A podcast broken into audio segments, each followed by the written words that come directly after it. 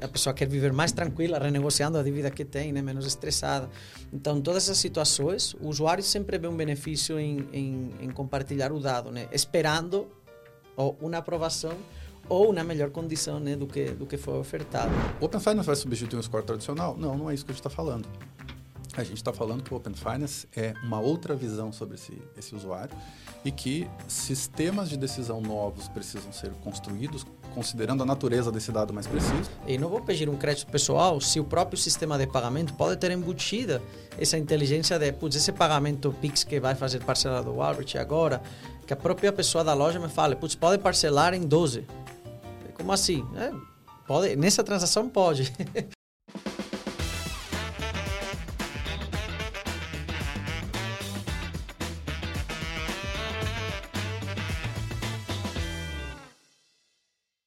Fala pessoal, sejam muito bem-vindos. Mais um episódio do Let's Open Podcast, seu podcast favorito para falar de Open Finance e o mercado de economia aberta. Sou Gabriel Pereira, fundador da Let's Media, e semanalmente a gente conversa sobre tudo que está acontecendo no nosso mercado. Essa é a temporada número 3 que a gente está batendo um papo, a gente já está é, no ano de 2024. Está sendo super legal ver a evolução do mercado, muita coisa que a gente discutiu é, lá no comecinho, em 2021, a gente já está vendo essa evolução.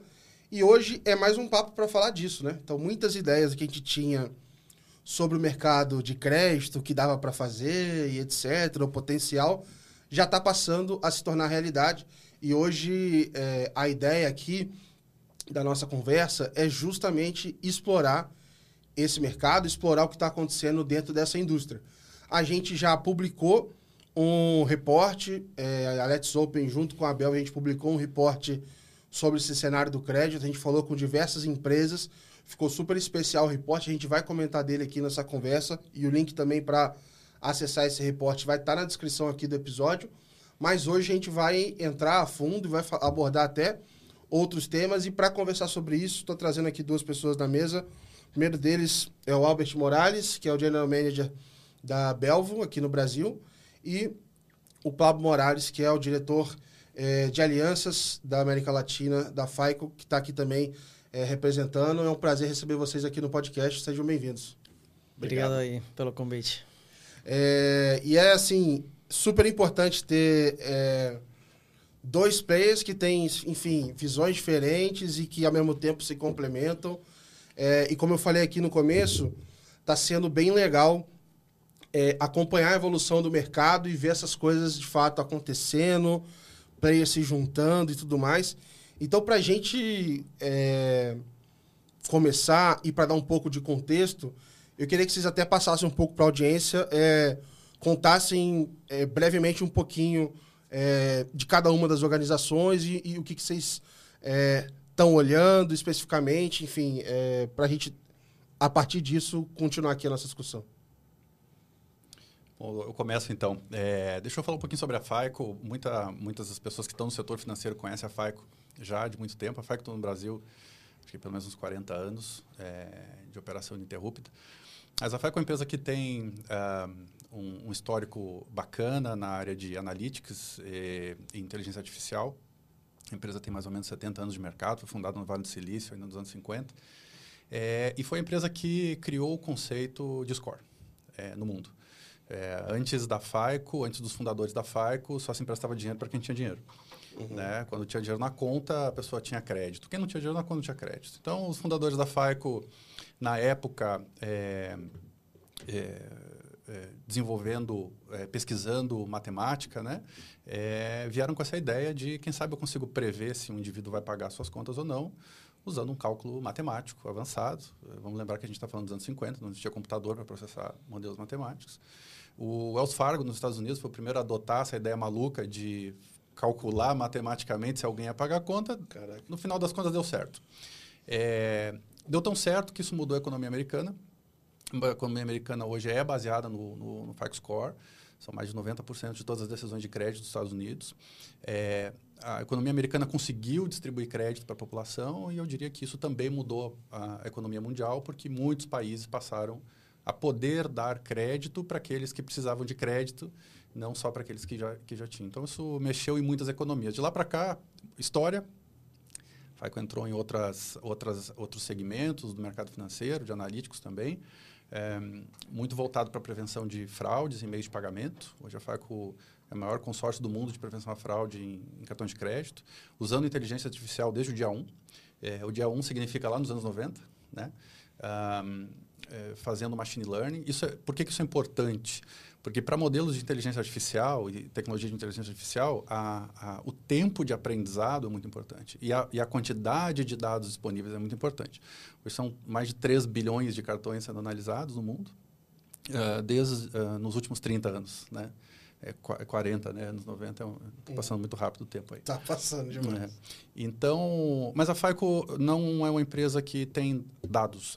nós criamos tecnologia. Nós criamos tecnologia para uh, entender é, a, a, capacidade financeira de um indivíduo ou o perfil financeiro de um indivíduo e com muita precisão transformar isso num número, num score, né? que pode ser usado depois e quando ele é usado ele realmente reflete. Isso tem, tem muita responsabilidade nisso. É, porque uma vez isso sendo mal feito, a gente afeta a vida de muita gente. Mas a FICO não, não birou, ela não armazena dado, ela não usa dado, não armazena dados de cliente. E aí eu acho que a partir daí é onde entra a Belvo, né? Nessa, nessa parceria que a gente fez. Aí eu vou deixar o Albert te apresentar um pouquinho a empresa também. É isso. Legal. E aqui nós somos o bebê, né? Comparado com esses 90 anos de história da FICO. É, mas, enfim, para quem não conhece a Belvo, né? Somos a principal plataforma Open Finance voltada para a América Latina. É, já quatro anos é, começamos no Brasil, é, bem pouco antes de que for oficialmente, né?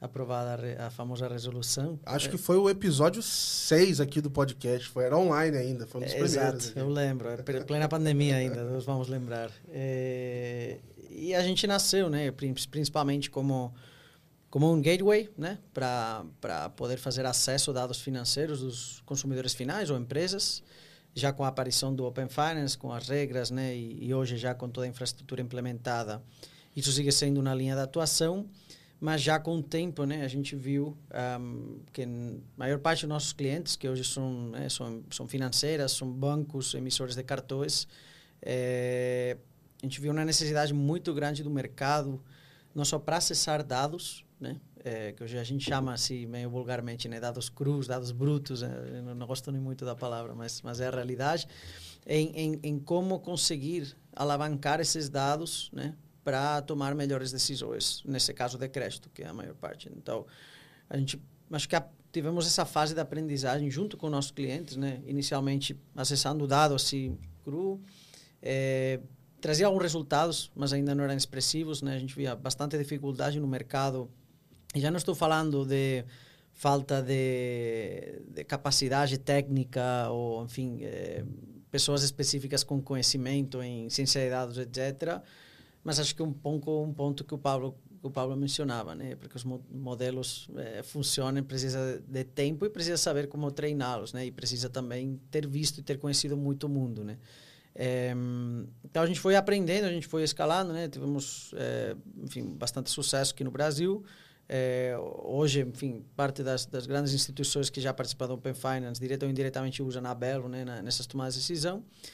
E cada vez que o mercado estava mais exigente, né, de, putz, dado cru já não serve. A gente ajudava, sei lá, procurar uma renda lá no extrato do, da pessoa que tenha conectado a conta. Ajudamos a detectar, sei lá, as despesas recorrentes diárias, gastos fixos que você tem, né, já masticar muito mais.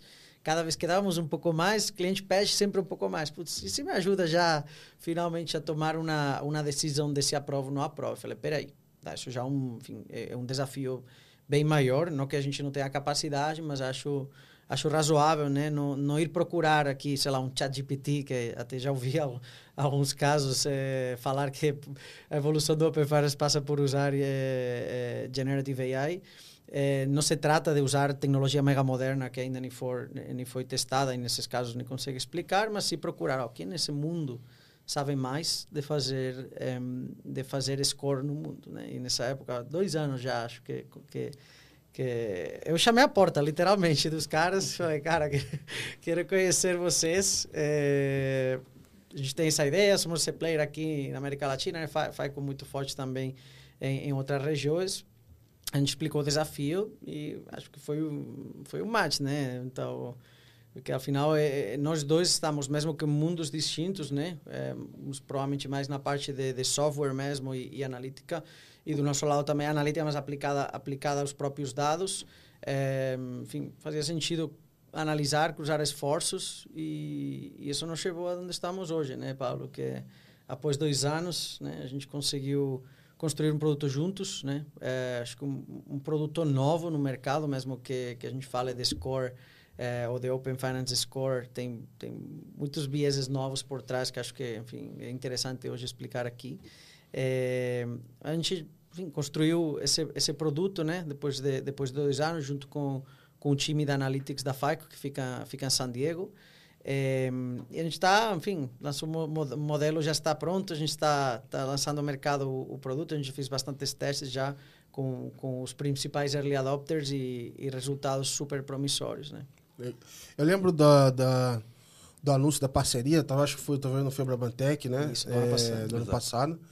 É, falar 2023, né? não sei quando vocês vão estar tá ouvindo aqui, mas... É, para a gente partir aqui é, do começo, é, o que, que é né, esse Open Finance Score, o que, que é o Score, até para a gente é, começar essa conversa, até para quem está ouvindo a gente conseguir entender e começar a comparar banana com banana, maçã com maçã e, e, e a gente entrar passo a passo assim nessa área.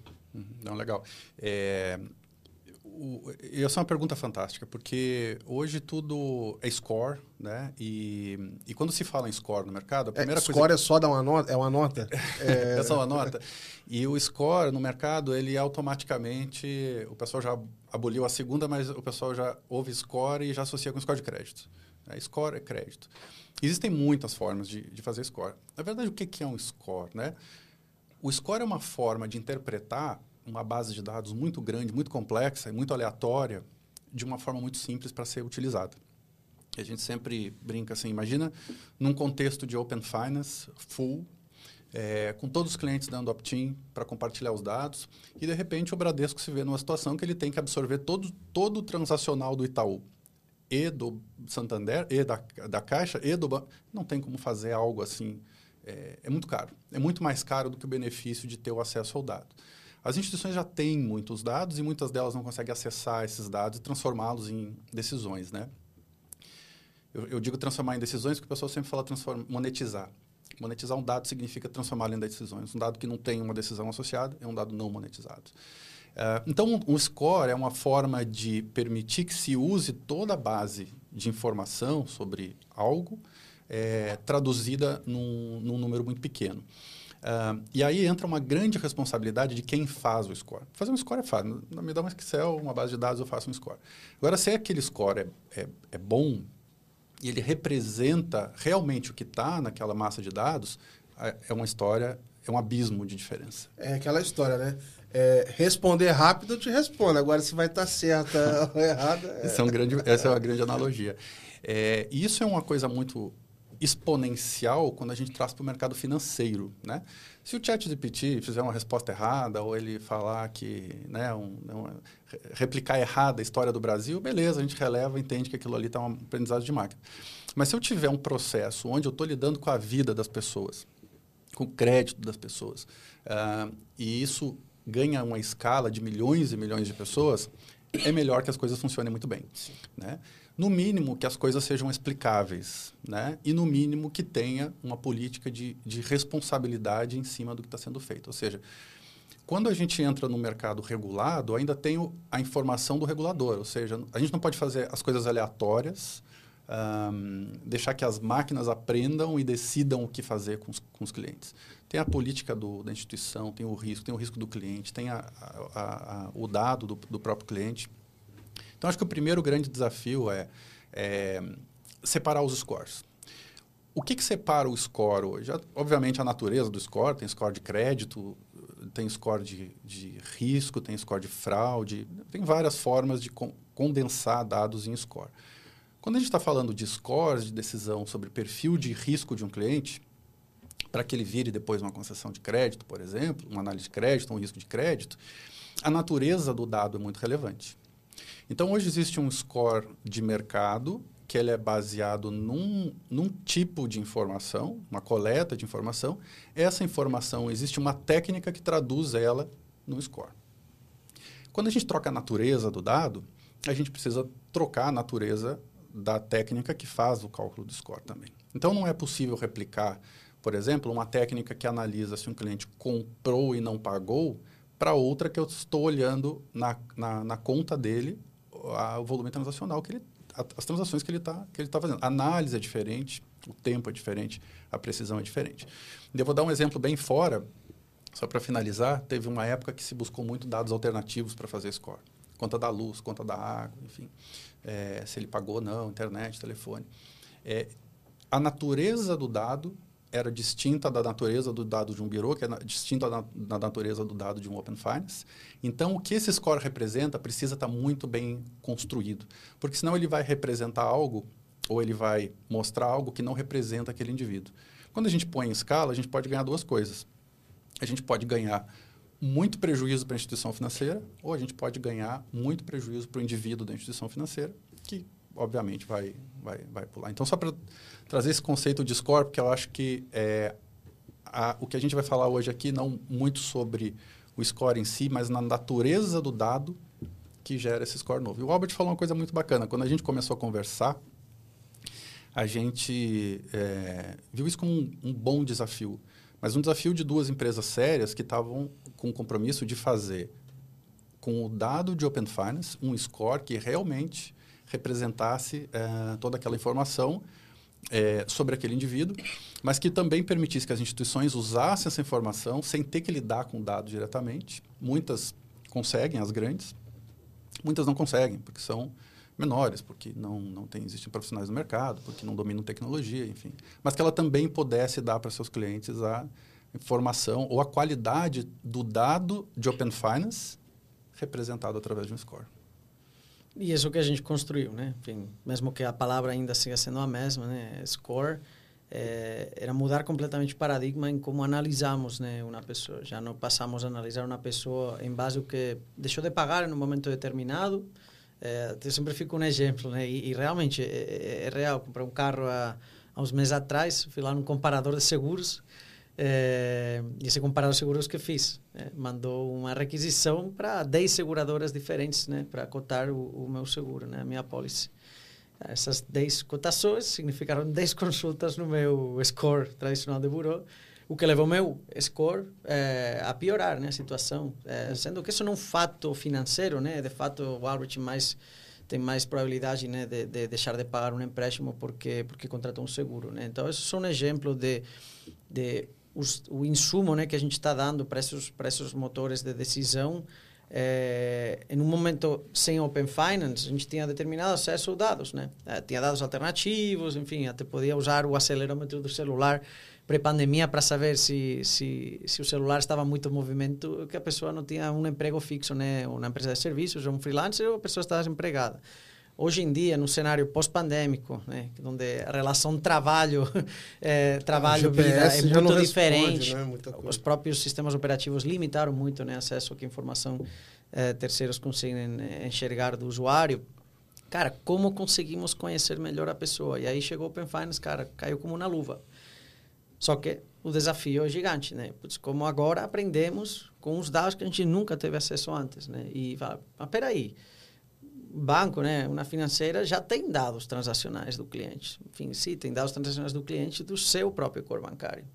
Mas entender como o cliente dele se comporta em outros lugares é, com dados de outro é bem diferente, né? Os, os próprios modelos bancários não estão preparados para trabalhar é, com dados transacionais de outro. É, Mas e, aí eu vou fazer a pergunta, a, a, pergunta é, mais óbvia que vem na minha mente assim. É, vou reduzir bastante aqui, tá já antecipando. Não poderia ser, entre aspas, só agrupar e de certa forma, assim, qual que é o prejuízo de você desprezar que essa informação veio de outra instituição e assumir que era de uma instituição só? Estou querendo dizer o seguinte: você tem dois extratos de duas instituições da mesma pessoa ao invés de você assumir que é do banco A e do banco B, você, não, agora está agrupado, é só do banco A. É, e aí você começa a avaliar a pessoa como se não fossem dois bancos diferentes ou algo do tipo. É que o desafio é que nós mesmo como consumidores nos comportamos distinto dependendo de quem seja a instituição que a gente está usando, né? É, ou mesmo alguém, putz, o uso que alguém dá do cartão do Mercado Pago, alguém que dá o uso do cartão, sei lá, do Nubank, mas recebe o salário no Itaú. Então, até o próprio consumidor tem comportamentos diferentes por cada instituição, né? E no momento que e esse, e esse é o principal desafio que, que o Open Finance vem para resolver. No momento que os dados olhamos 20 anos atrás, estavam concentrados na mesma instituição, então essa instituição tem a capacidade de entender bem o seu cliente. No momento em que as pessoas cada vez mais estamos tirando parte desses dados e espalhando entre diferentes players, o desafio para acertar de fato quem é o Gabriel, quem é o Albert, é, vira um desafio. É, e não se trata só em somar os dados, é, porque não mesmo os dados do Albert juntos, numa mesma instituição, sei lá, lá no Itaú, que o Albert, com seus dados no Itaú, no Nubank, no Mercado Pago, somar tudo isso. Uhum. Essa soma não dá o mesmo resultado, né? Porque o meu comportamento vai ser diferente também uhum. em cada uma dessas instituições. Então, e isso, a relação entre as instituições também, né? Deus é muito bom. Muita gente recebe o dinheiro no Itaú e gasta no Nubank. Né? Uhum. Então a gente vê salário entrando no Itaú, não tem, não tem despesa no Itaú, mas tem transferências bancárias, tem outro que não, não tem ingresso, mas tem, tem despesa. Porque o grande ponto não é, não é só entender uh, financeiramente o cliente. Né? Ou financeiramente, a gente não faz uma análise contábil é, do cliente. A gente precisa entender o comportamento desse cliente. Como é que ele se comporta em relação ao dinheiro, né? às finanças, se ele é um cara poupador, se é um cara gastador, se ele é gastador em que tipo de... E isso permite, é, não que a gente entenda ele individualmente, para tomar ações individualmente, até pode chegar nesse nível. Mas para que a gente consiga chegar a algo que hoje se fala muito, que é a hiperpersonalização, que é a granulizar, a, a decisão, a informação, e eu poder permitir com que os meus produtos financeiros reajam à tua necessidade financeira né? ou, a, ou o teu comportamento financeiro. É, e aí tem várias situações. Uh, por exemplo, a pessoa que viaja muito, uma pessoa que não viaja muito. Uma pessoa que gasta muito em, em, carro, outra gasta muito em hotel. Então, ela gasta a mesma coisa, ela ganha a mesma coisa, mas ela tem um comportamento muito diferente. Então, se eu tiver que, por exemplo, dar crédito para alguém que gosta muito de carro, provavelmente ele vai pagar porque ele vai querer comprar outro. Agora, se eu der crédito para essa pessoa viajar e para Disney uma vez na vida, talvez seja um, um risco muito maior. Ah, então, entender esse perfil é, é, o primeiro passo. Criar o score, é o primeiro, analisar o dado é o primeiro grande desafio. Traduzir isso no score é o segundo grande desafio. E eu colocaria um terceiro grande desafio, que são as instituições criarem produtos que se beneficiam desse fator. Né? De ter uma informação granular e personalizada desse cliente e possam reagir. Porque de nada adianta o, a instituição tem informação, tem um score do indivíduo, do, de cada indivíduo que ela tem dentro da carteira, se o produto dela é sempre flat. Ela sempre Sim. dá a prova igual, sempre dá o mesmo crédito, não olha. Então, criar esses produtos é uma consequência. É, e aí os clientes né, passa pelo, pelo santo grau aí da, do Open Finance, que é dar benefício para que os clientes aceitem compartilhar os dados dentro do, do conceito de Open Finance, para que esses dados possam ser analisados, para que eles tenham benefício com essa é, com esse dado, né? Porque no final do dia o, o dado é do cliente, né? E qual é... Eu ainda perguntando sobre a construção da solução. Como que é o desafio, por exemplo, para você é, trabalhar né, num, num score desse, num cenário onde você precisa é, do consentimento? Assim, qual que é a, qual que é a base né, de treinamento? Como é que é o processo para se desenvolver até chegar a ter um produto final para para levar ele a mercado, assim. É, é, um, é um desafio adicional, né? A diferença do, do score que todo mundo conhece, né? O buró negativo positivo já é obrigatório para todo mundo. Antes até o positivo era modelo opt-in, agora é todo o contrário, né? Modelo, modelo opt-out. No caso do, de um score baseado em dado transacional do Open Finance, sem consentimento não tem score. É, isso é chave. E aí só usa os dados oficiais que a gente tem né, do, do, Open Finance que, que refletem todo o contrário. Provavelmente o, o, que o usuário compartilha os dados não é tão desafiante, né, sendo que temos hoje já quase perto de 50 milhões de pessoas que chegaram a compartilhar. Acho que aqui, quando a necessidade é crédito, né? É, um cartão, etc., ou um serviço, né? A gente está falando de de score de crédito, mas enfim, quando a gente contrata um pacote de serviços lá na, na telco, também consulta consulta score, né? Ou quando vai alugar um imóvel, fazendo também um screening do, do de quem vai alugar, né? É, em todos esses casos, a diferença de outros casos de uso que não tenham a ver com, com crédito risco, a demanda é inelástica, né? Então, a pessoa, quando está solicitando um crédito, vai falar, a pessoa não quer um crédito, uhum. a pessoa quer um carro, a pessoa quer comprar uma moto. Uh, a pessoa quer viver mais tranquila, renegociando a dívida que tem, né, menos estressada. Então, todas essas situações, o usuário sempre vê um benefício em, em, em compartilhar o dado, né, esperando ou uma aprovação ou uma melhor condição né, do que do que foi ofertado. Né? Então, acho que aí é menos desafio é, que, que, olhar né, e pedir os dados por pedir. Né? Acho que aqui tem, tem um motivo expresso que o usuário entende. Acho que é o que, que, é o, que o usuário entende mais. Né? Toda, a maior parte desses compartilhamentos que, que temos no, hoje é, ativos, a maior parte deles vieram por, por uma demanda de, de crédito por parte dos consumidores. Né? Aí o desafio explícito no outro lado, né? Então a gente vê, ah, quantas dessas pessoas depois conseguiram um crédito? Aí provavelmente não são tantas, por quê? Porque já não tínhamos ou não temos ainda a capacidade de aproveitar essa informação que o usuário está compartilhando. Então o que a gente está fazendo aqui com, com esse score é precisamente viabilizar e que os usuários não fiquem né, descontentes com esse comportamento, que vejam um resultado por ter compartilhado esse dado e eventualmente não sejam só 50 milhões de pessoas, sino que chegue a toda a população né, uhum. ativa é, que confie e seja algo natural, né? Igual que antes era natural, sei lá, fornecer seu olerite em PDF para o cara via e-mail, então seja algo super natural. Ó, esse é meu DNA financeiro, né? Tem aqui, né? O, o meu passaporte. O próprio score, né? O Brasil até pouco tempo só tinha o cadastro negativo, né? É. E o conceito score ele é um conceito muito novo para o brasileiro. O conceito de score positivo, né? Ah, mas mesmo sendo muito novo, a população brasileira absorveu ele muito bem. Né? Hoje se fala de score, as instituições falam de score, existem modelos decisórios das instituições usando o score, as pessoas já olham o seu score, já sabem o que baixa o seu score.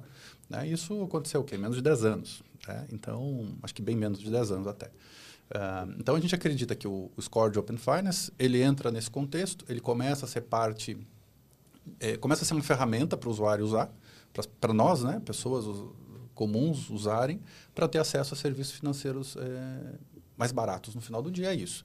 E por que, que ele fica mais barato o serviço financeiro? Porque a natureza do dado permite que a instituição também tenha uma análise mais precisa do, do risco que ela está se expondo e reduzir o próprio risco.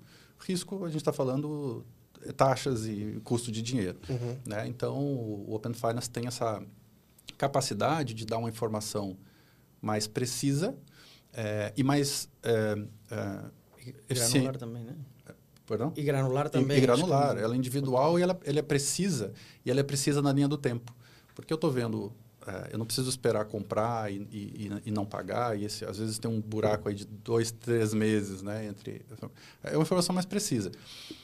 O Open Finance vai substituir um score tradicional? Não, não é isso que a gente está falando. A gente está falando que o Open Finance é uma outra visão sobre esse, esse usuário e que sistemas de decisão novos precisam ser construídos considerando a natureza desse dado mais preciso, uh, e que serviços financeiros precisam ser construídos para ser usados como um barganha em troca dessa uhum. informação que é muito importante. Né? Uma dúvida que eu tenho, e aí vocês provavelmente vocês já devem ter escutado essas frases aí de, de algumas pessoas do mercado, que, ah, de repente o, o, o score ou o modelo é, ele atende tal mercado, ele não me atende, funciona bem lá, não funciona aqui, etc. Num, num caso específico desse, de Open Finance, por exemplo, é, a gente depende muito do consentimento do cliente. É, e de uma massa muito grande, assim. E aí a gente está falando hoje, lá dos 29 milhões, de, beleza, é muita gente, tá? Mas... É, o que, que assim, como é que esse, esse score ele pode funcionar para vários contextos, é, ou ele pode ter algum tipo, enfim, em algum contexto ele se aplica ou não se aplica, assim, é, como é que essa mudança de contexto, assim, para todo mundo que compartilhar a informação, é, ele se adapta, ele funciona, como eu queria entender um pouco mais é, desse lado também. O score tem duas visões. A primeira visão do indivíduo. Quando ele compartilha as suas informações, ele tem a visão indivíduo precisamente sobre esse indivíduo. E o score tem o aprendizado da população.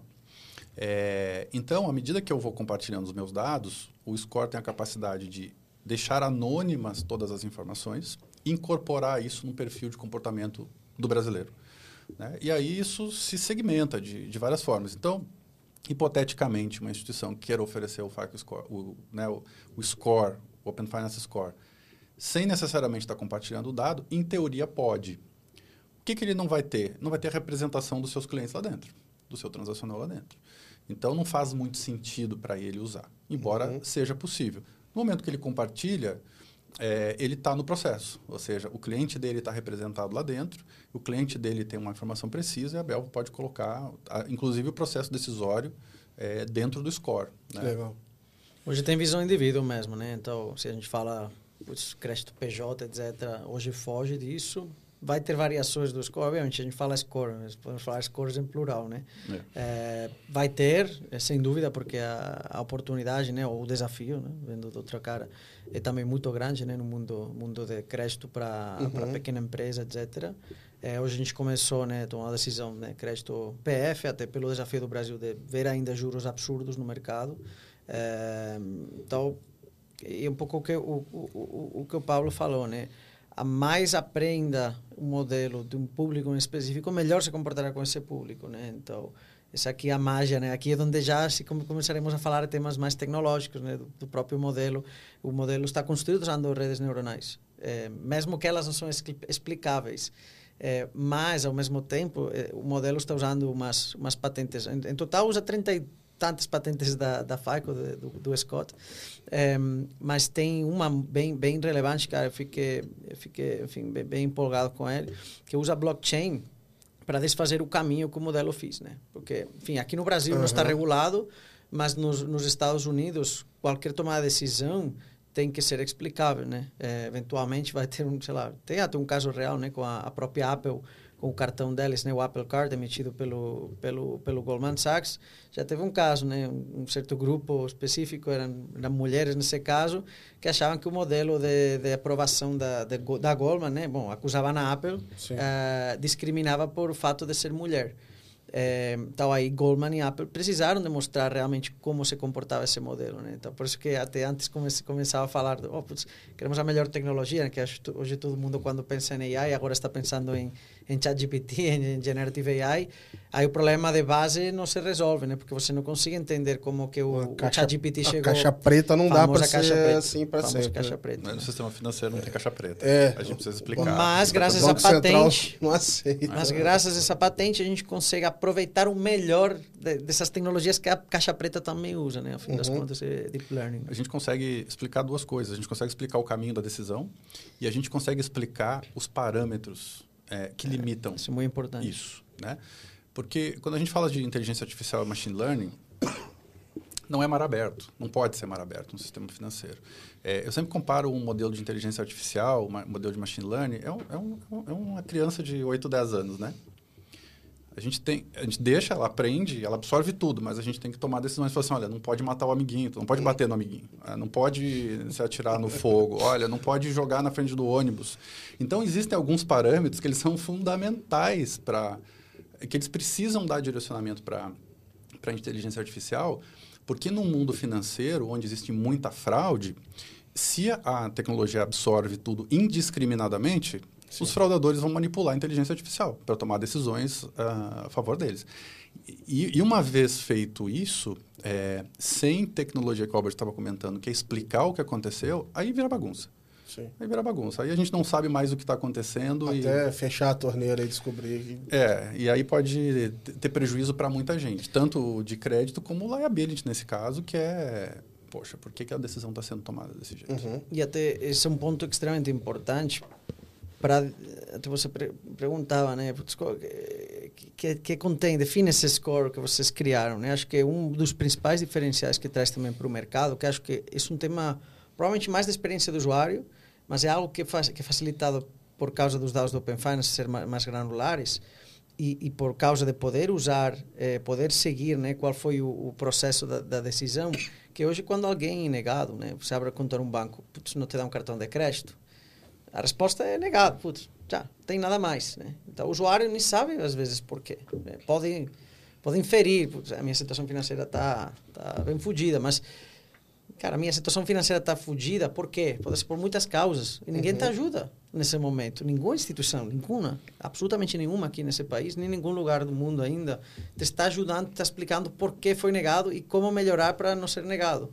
Esse score, graças a, a, a fazer esse caminho, né, de, de conseguir explicar como chegou a decisão e ter esse honorário de Open Finance, também traz os principais motivos. Acho que são 70 em total que tem que tem o, o modelo e qua, os quatro principais são comunicados para a instituição e a instituição tem o direito de comunicá-los também para o usuário legal, final. Né? Bem legal. Então aí, putz, Albert, você foi negado porque, sei lá, sua conta passou mais de tantos dias em, em negativo, tente evitar isso, tem esse outro motivo aqui, etc. E tudo extremamente personalizado para mim.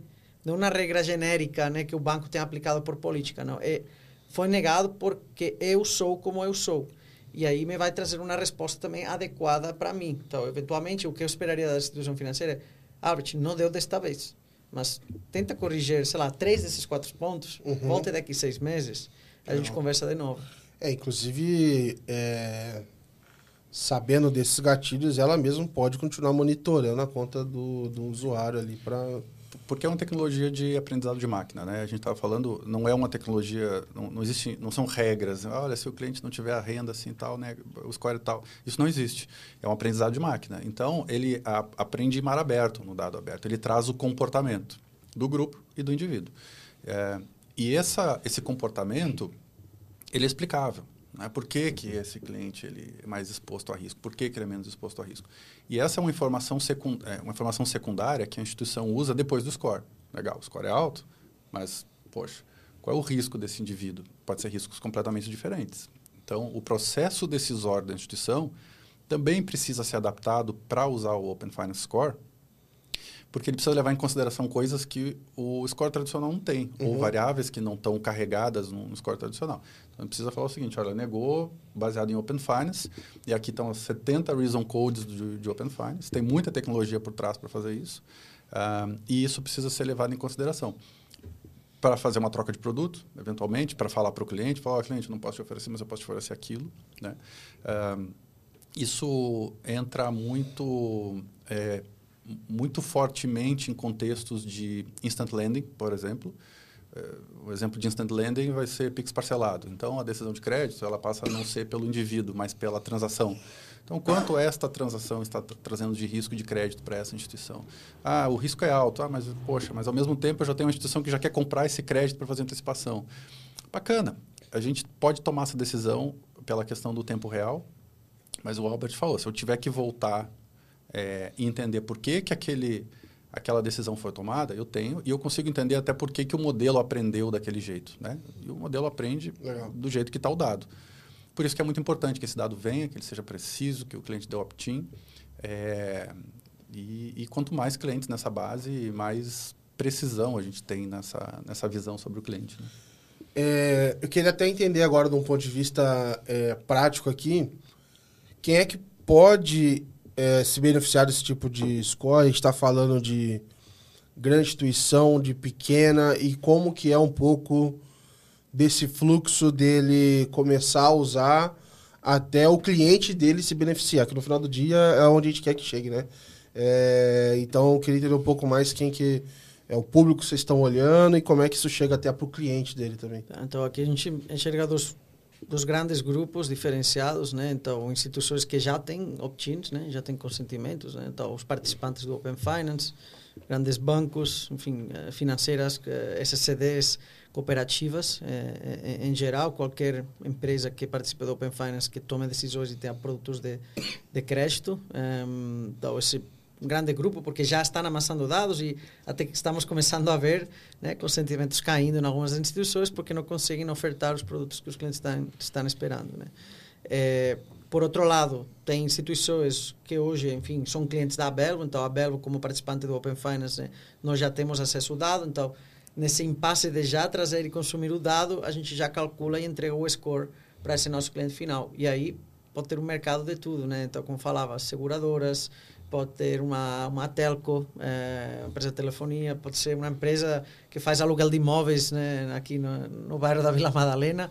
Então, não, realmente não discrimina por, por tamanho, porque, a fim das contas, o modelo é calculado um behavior de uma pessoa. E essa pessoa é a mesma, seja numa instituição pequenininha, seja essa mesma pessoa que solicita um cartão na instituição A, agora vem e faz um aluguel aqui de um, de um imóvel comercial na, na Vila Madalena. Então, acho que aí não tem, não tem, não tem limites, né? E, e que óbvio, né? Que, que o que score o que o, que o produto entrega. Então, hoje o que o produto entrega, né? A, a probabilidade né? de, de, de, de, atraso no pagamento nos próximos 90 dias, mas, o que falei, esse grande, grande diferencial, os quatro principais motivos pelo qual esse indivíduo, essa pessoa, tem essa pontuação. Né? É, então, isso, isso é bem é, E eu, eu incluiria aqui um, um, o Open Finance Score como uma grande ferramenta de inclusão financeira também. Uh, o Brasil descobriu na pandemia que existiam 40 milhões de pessoas, né, ou quase 70 aí, é, dando, pegando todos os programas sociais que não eram conhecidas pelo, pela, pelo sistema financeiro. Pelo Caixa Tem lá entrou... Então, essa é uma, uma população, por exemplo, que ela compra usando eventualmente dinheiro ou ela compra em crédito fora do sistema financeiro. É a pequena farmácia que dá crédito, compra, paga no final do mês, né, na, na, na venda ali. No...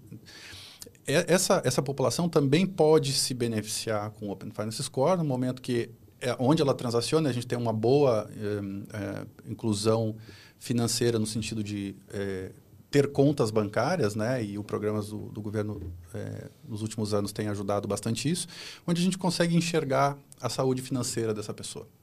Obviamente que isso o, o, o, score ele entende o, cada indivíduo, né? Então não importa se ele se ele tem uma renda de um salário mínimo ou de 100 salários mínimos, tudo que ele faz é proporcional ao que se enxerga financeiramente a ele. E uma vez tendo esse score, e esse cliente provavelmente não tem o score do sistema financeiro tradicional, Tendo o score de Open Finance, ele está agora suscetível a ter acesso a crédito, microcrédito, crédito de, de cartão, crédito de conta, ou é, serviços financeiros de crédito dentro da conta dele, que a maioria dos casos é conta digital, mesmo a, uhum. a conta da Caixa é conta digital também. E, e, e, mais um ponto, acho que também é importante, a gente está falando muito de inclusão, né? enfim, originação, etc.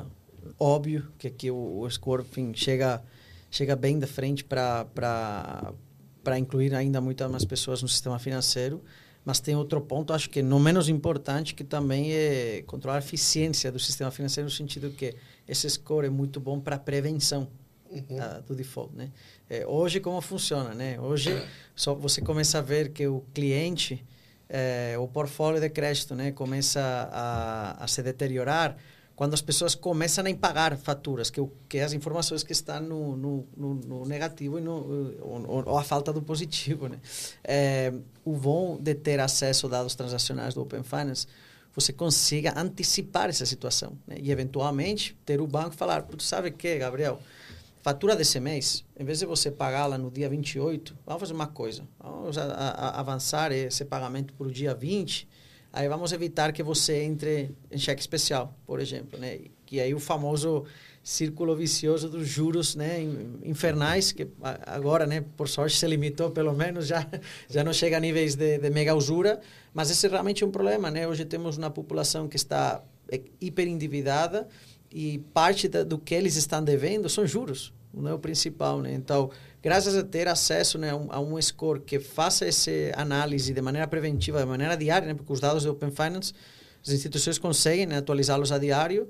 Agora, né, estamos falando, você Sim. está falando do, do famoso push, né, do, do streaming, né, de, do Open Finance. Então, esse score também é um score em streaming, né? É quase que como um, um heartbeat, né, do, da situação financeira de cada um que permite às instituições antecipar esses problemas e, a fim das contas, ter, enfim, a inadimplência muito mais controlada, ter menos impagos e, e tudo isso afinal termina beneficiando a instituição financeira e, e aos clientes dessa instituição, até os bons pagadores, né? Porque lembrando aqui para quem não, não seja ainda tão tão próximo da indústria ou não trabalha na indústria financeira, se os juros são altos não é porque a Selic é alta também, sino porque tem muitas pessoas que não pagam no fim do dia, né? Então, se entre todos conseguimos que mais pessoas paguem no dia, Sim. os créditos que a gente vai ter ofertados pelas instituições também vai ser mais baratos, né? Porque não vai ter um custo tão elevado. Sim.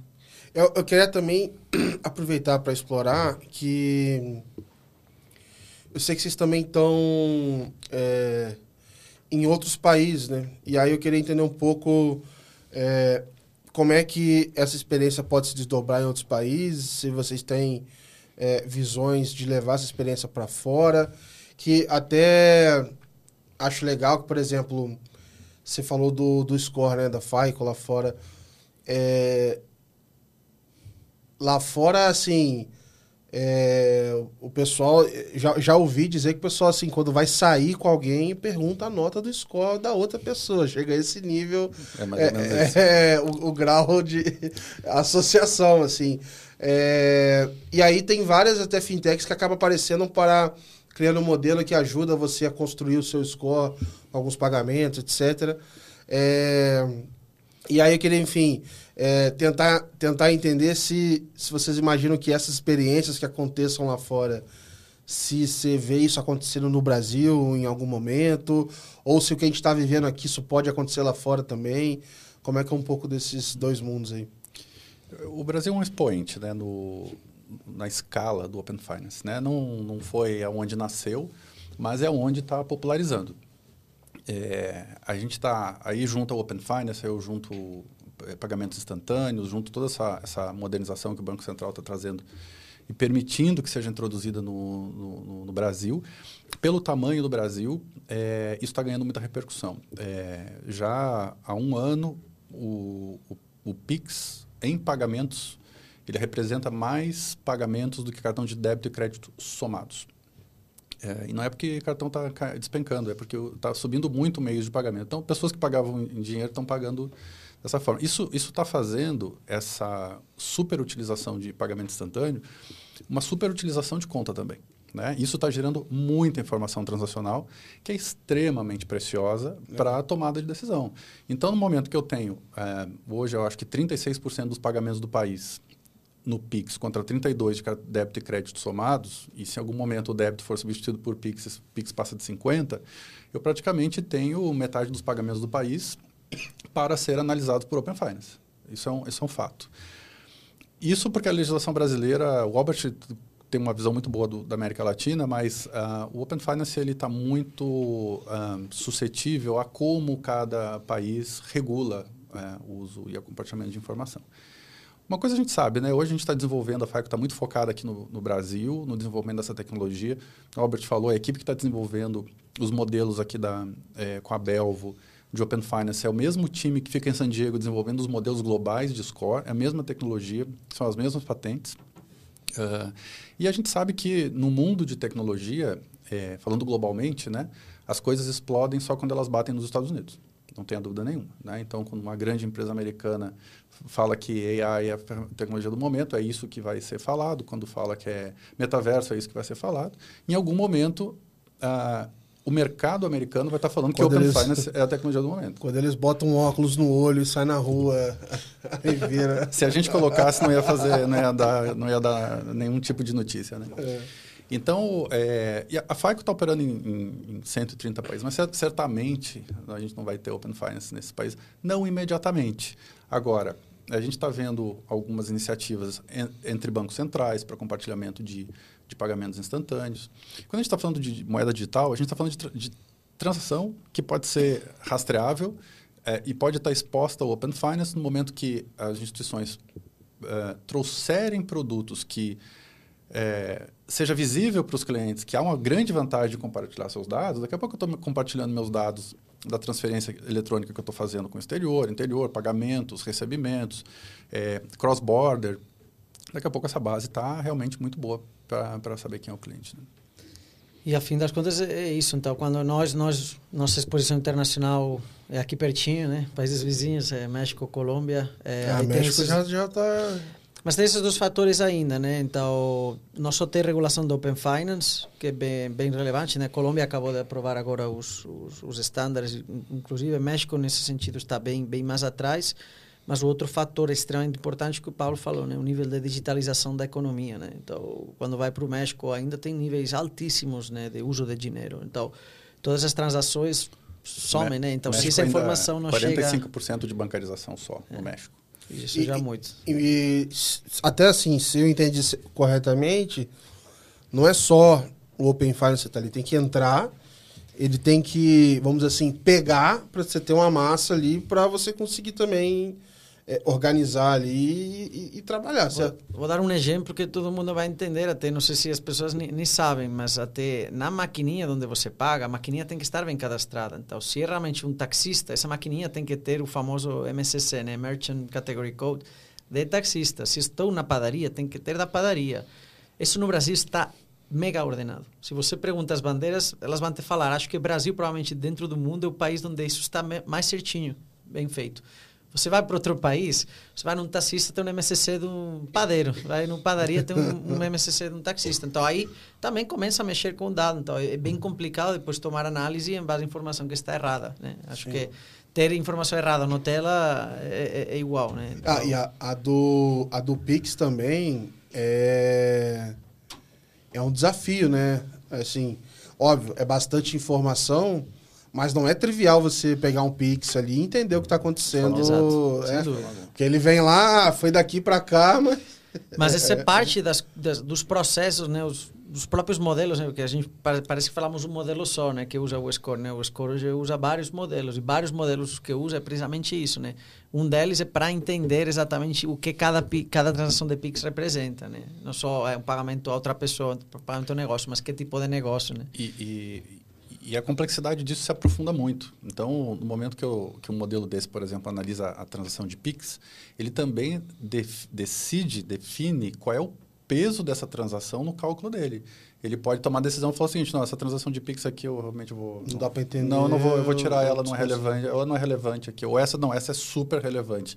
É, é. justamente esta transação que fala que esse é um bom cliente. Eu estava eu tava usando, é, ainda tô, até falei isso num outro episódio aqui, uma conta PJ, que é o seguinte, cara. Ela, o, que, o, o Pix, a informação que você vê na tela do extrato, ele tem um detalhamento do Pix, é, então, por ali dá pra você entender, ter uma ideia do que aconteceu. Ah, foi para fulano e tal, beleza. Quando você coloca para baixar o, o, o, TXT ali, o CSV, some aquela informação. E você, sendo a pessoa que fez o Pix, você não entende para onde foi. Então imagina alguém recebendo aquela informação ali e tal. É, enfim. Outro exemplo, né, todo mundo entende, né? No, no mesmo nome do estabelecimento que você vê lá no restaurante, Nossa, cria a razão social, né? Como foi cadastrado, né? Então, até isso gera confusão às vezes os consumidores, né? Se, se a informação não aparecer certa, putz, eu não fiz essa transação, sim. aí você já está ligado ao banco, putz, meu cartão foi clonado. Eu jogo no, é, jogo no Google, alguma, tem alguns nomes, tem que jogar no Google para para ver o que, que era aquela, aquela transação. Não, e, e, no meio desse monte de transação tem muita coisa para olhar, né? Daqui a pouco, é, daqui a pouco não, né? A gente precisa enxergar se é lavagem de dinheiro, a gente precisa enxergar se é, se é fraude. É. Daqui a pouco eu estou dizendo que a pessoa tem um super crédito, na verdade, porque ela é uma conta fraudulenta que está recebendo todos os dinheiros de um golpe que ela está dando. Essa conta não tem crédito. Né? Então, existem muitas nuances da, da, do volume transacional, de tudo que pode acontecer, porque a gente está falando aqui assumindo que todas as transações são de pessoas normais, fazendo coisas corretas, né? e não é assim que funciona. É, e a, agora, para a gente até olhar um pouco é, para o futuro, a gente, com soluções como essa e até avançando aqui na qualidade de dados e à medida que mais usuários vão é, acabar adotando Open Finance, tem soluções vindo. No report mesmo que a gente fez sobre crédito, a gente já conversou com empresas com modelos de negócio diferentes, empresas que estão funcionando 100% usando o Open Finance, confiando ali para tomar decisão e tal. Como é que vocês veem é, o futuro desse mercado? É, tanto de novos produtos ou novas empresas, ou como é que vai ser essa nova competição? Para onde é que vocês acreditam que esse mercado está evoluindo? É, o, eu acho que o Open Finance Score de crédito é o início. Porque o que a gente está falando aqui não é do, open, do, do, score como revolução, mas do dado como revolução. É, e esse dado ele abre muitas possibilidades de novas visões sobre esse cliente, que pode ser traduzida em novos scores. Então, a gente tem a visão de risco desse cliente, risco de crédito, risco de default desse cliente nos 90 dias. Mas daqui a pouco, sabe, ano que vem, a gente está aqui falando de um outro score de recuperação de crédito. Né? Que é, a gente está enxergando maneiras de poder representar aquilo no, no, é, a partir daqueles dados. Eu acho que no mercado onde os arranjos de pagamentos ele está tá, tá se transformando num hub de serviços e qualquer um no arranjo pode ser esse hub de serviços, todas as coisas estão hiperconectadas, né? Inclusive a informação de cliente, inclusive perfil de cliente. E aí o Open Finance Score e os scores e, a, e o dado de Open Finance vêm para facilitar o entendimento e a tomada de decisão. Eu acho que, na minha opinião, é, é, como um próximo passo grande disso, é arrumar os processos decisórios para usar esse tipo de, de dado aqui. Que é um dado mais preciso. O Albert falou uma palavra mágica aqui. O Open Finance Score é um score em streaming, que é muito diferente do score passivo, é, calculado a cada um mês ou dois ou três, enfim. Ele tem a sua função, mas a gente vai começar a encontrar agora aplicações que se beneficiam de um cálculo em streaming. Como, por exemplo, tomar uma decisão de instant lending num Pix parcelado. Né? Ou sei lá o que mais pode vir. É, né? Por exemplo, outro exemplo que eu dou sempre, olha, poxa, transação de pagamento vai ser negada.